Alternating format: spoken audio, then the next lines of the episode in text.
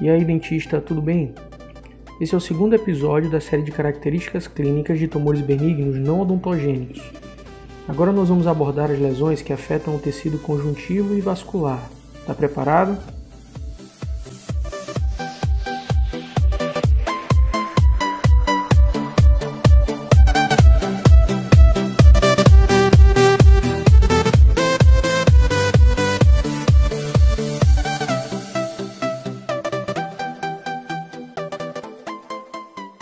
Primeiramente, nós vamos falar do fibroma, que se apresenta como um nódulo de superfície lisa, coloração rosada, similar à mucosa normal, com uma ressalva para pacientes negros.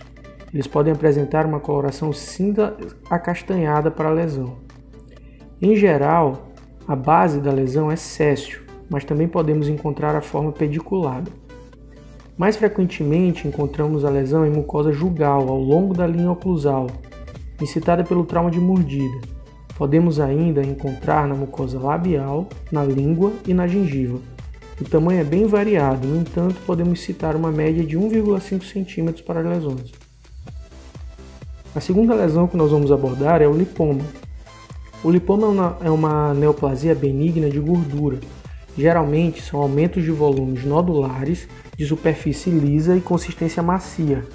Eles podem ser sésseis ou pediculados são assintomáticos e o tamanho médio é de 3 cm, mas podem atingir maiores tamanhos. Quando superficiais, eles apresentam uma cor amarelada, quando mais profundos, apresentam uma coloração rosa.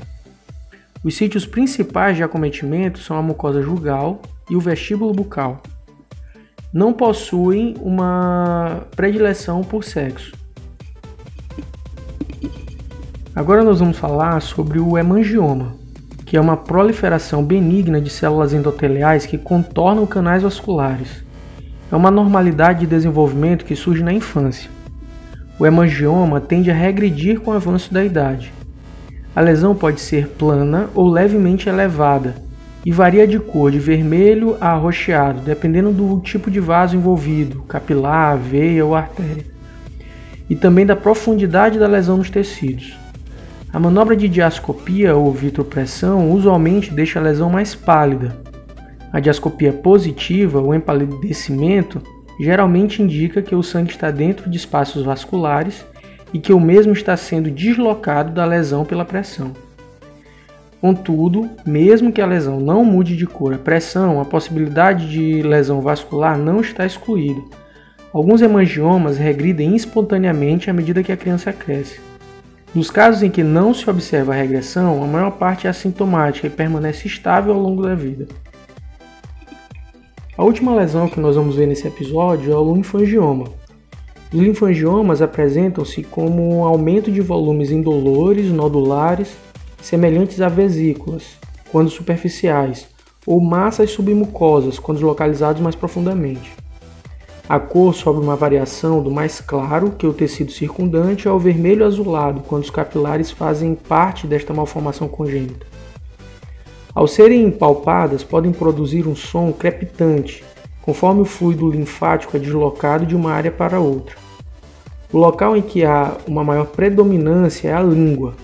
Quando distribuídas de forma difusa pela submucosa, é responsável pela macroglossia, quando a disposição é no lábio, pode causar macroequilia.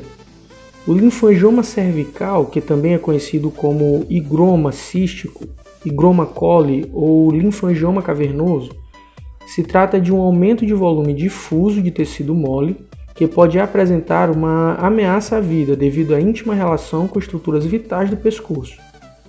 As sequelas do higroma cístico podem ser dificuldade respiratória, hemorragia intralesional e desfiguração. E aí, tá gostando do conteúdo? Eu espero que esteja ajudando na prática clínica. No próximo episódio, nós vamos tratar sobre as lesões tumorais benignas não odontogênicas em tecido ósseo e cartilaginoso. Até lá!